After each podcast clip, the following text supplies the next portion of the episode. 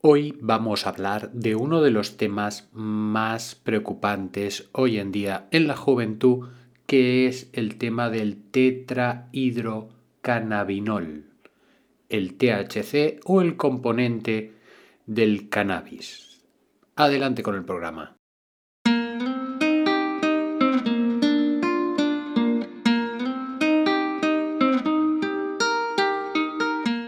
Estáis escuchando el podcast de Psicología, Comunicación y Crecimiento Personal de Joan Contreras. Bienvenidos.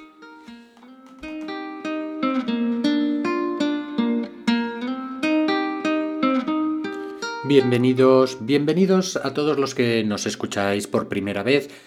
Eh, bienvenidos a todos los que lo hacéis de forma más o menos asidua.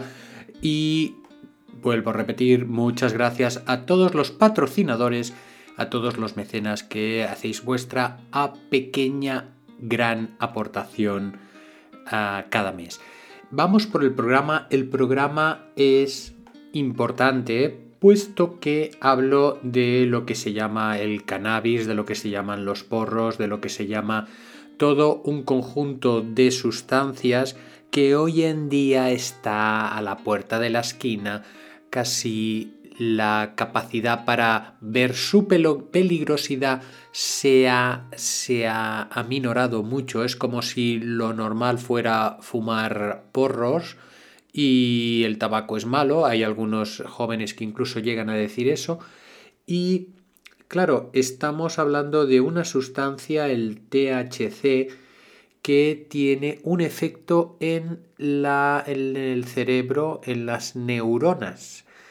Y sobre todo esto quería hablar, porque hoy es muy, muy fácil encontrar ah, marihuana, encontrar chocolate, encontrar todo este tipo de sustancias que están a la vuelta de la esquina para cualquier adolescente. Vamos por partes, vamos por partes, eh, vamos a ver lo que es el THC. El THC, como os decía, es la sustancia psicoactiva es lo que produce el efecto en el cerebro, es la molécula que produce el efecto en el cerebro. ¿Y qué efecto produce? Pues produce un efecto analgésico leve o moderado, siguiendo a Wikipedia, produce relajación, alteración de los sentidos visuales, auditivos, ah, estimulación del apetito, y bueno, tiene algunas otras propiedades como la de reducir la agresividad en ciertos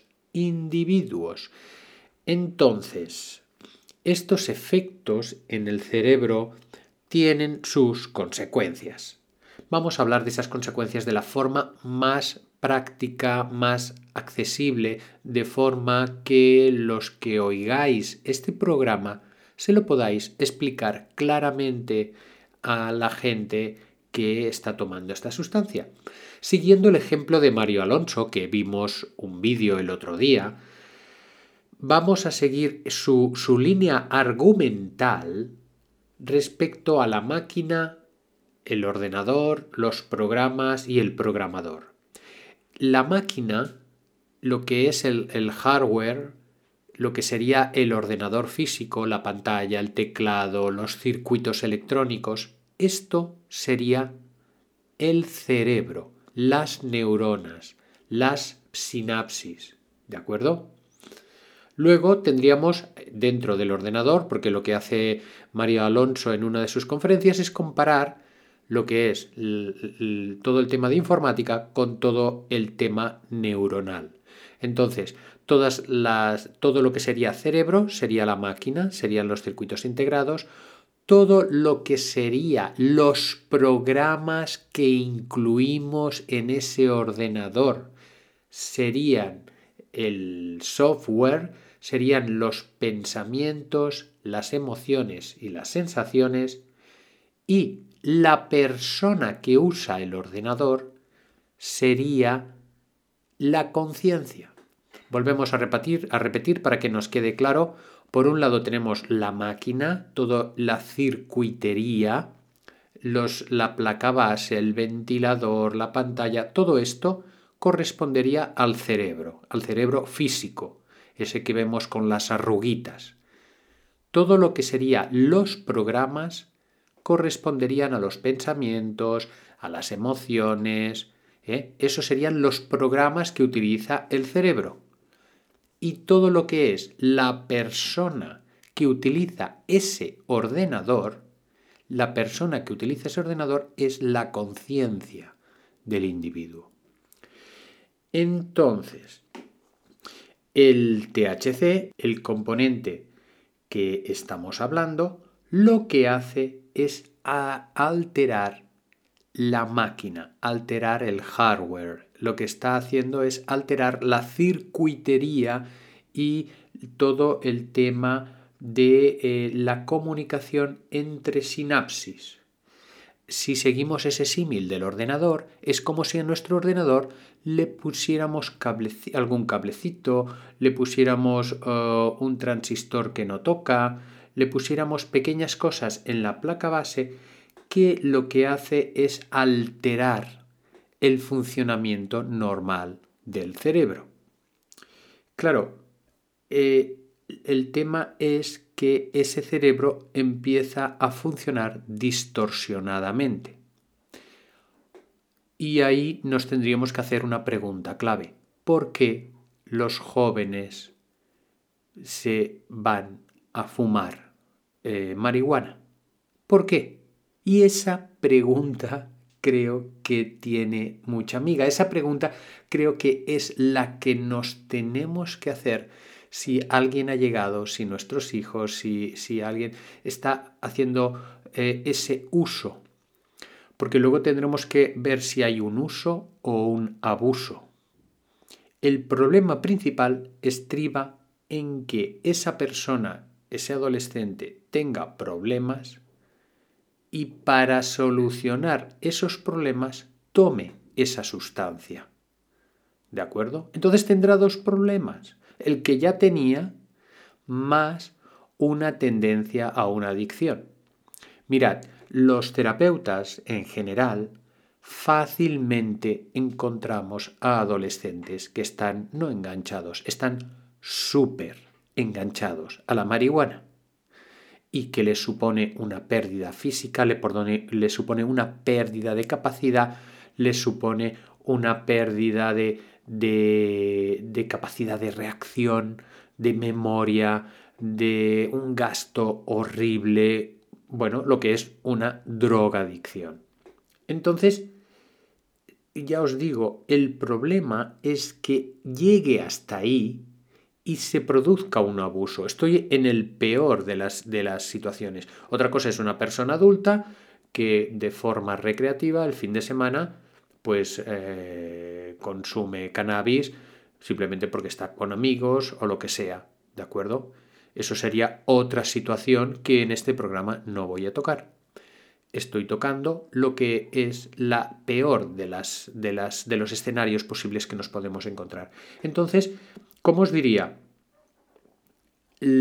La idea es que comprendan los chavales el mal que les hace. Este sería un primer paso. Porque el segundo paso es, los chavales entienden que les hace un mal, porque entienden que hay una adicción, entienden que están gastando mucho dinero, entienden que no tienen, no se acuerdan de las cosas, que no se concentran. Y el siguiente paso es ayudarles a dejar esa adicción. ¿Por qué? Porque muchas veces se dan cuenta, pero no pueden dejarlo. Y esto por muy droga blanda que queramos clasificar al cannabis, esto sucede y esto, ya os lo digo, nos encontramos los terapeutas, los servicios de atención primaria, eh, etcétera, etcétera. Además, con el consabido riesgo de que del cannabis luego ya pueden pasar a otras sustancias mayores. Entonces, ¿cuál es la idea? La idea es siempre el, el punto ese de acompañar acompañar, porque a lo mejor ha sido en una crisis, en un ciclo vital, pasar de niño a adolescente o de adolescente pasar al tema adulto, o a lo mejor ha sido un tema familiar que ha hecho que entre en crisis, a lo mejor es un niño o una niña que en su momento tenía dificultades para sentirse amado por lo que los por la gente que le rodeaba, y esto le o se sentía solo, o se sentía triste, o se sentía deprimido, y a partir de ahí hizo el paso al consumo de cannabis. Entonces hay que ver en cada caso qué es lo que pasa. Fijaros que eh, si queremos actualizar el ordenador, y esto creo que es interesante también tenerlo en cuenta, si yo quiero actualizar mi ordenador y ese ordenador tiene virus, que correspondería al, cannabis, entonces, eh, claro, ¿qué pasa? Que no se va a actualizar bien.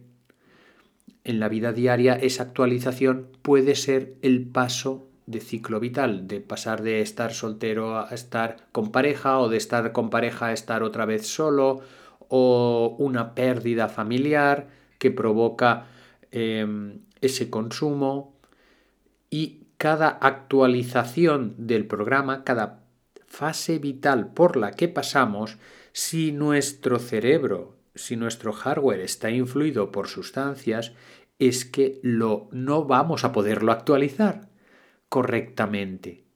Necesitamos acompañamiento, necesitamos gente que esté ahí a nuestro lado, a su lado, dando lo mejor de nosotros, insistiendo en esa comunicación y que esa persona se sienta apoyada. El tema da para mucho. Os querría, os querría motivar para que me hicierais llegar vuestras opiniones y a partir de aquí supongo que haré otros programas. Este sería de introducción y haría otros programas pues para saber exactamente qué podemos hacer, cómo actuar, etcétera, etcétera, porque sé que es un tema que preocupa o cómo prevenir también, cómo prevenir. Vamos por em, la reflexión del día, compartir el programa con los que pensáis que os puede les puede ayudar Inspiramos, tomamos aire. Vamos hoy a pensar en un objetivo para la semana, un objetivo sencillo, vamos a poner. Volvemos a tomar aire y este objetivo, sea el que sea, por ejemplo, ser feliz o llegar a tiempo a las reuniones, una cosa sencillita, lo vamos a expandir por dentro de nuestro cuerpo. Volvemos a inspirar. Y vamos a añadir tener una buena semana para todos los que nos rodean y para nosotros mismos. Hasta el próximo programa.